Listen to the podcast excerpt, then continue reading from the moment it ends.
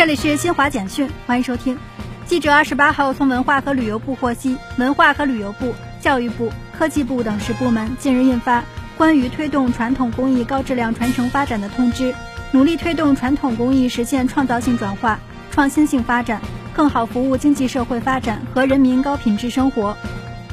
中国政府援助阿富汗第二批抗震救灾物资二十八号运抵阿首都喀布尔。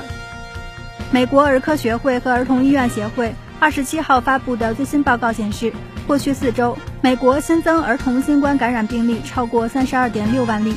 自新冠疫情爆发以来，美国已有超过一千三百六十万名儿童确诊感染新冠病毒。匈牙利二十七号发布三级高温警报，预计将至少持续到三十号。以上由新华社记者为您报道。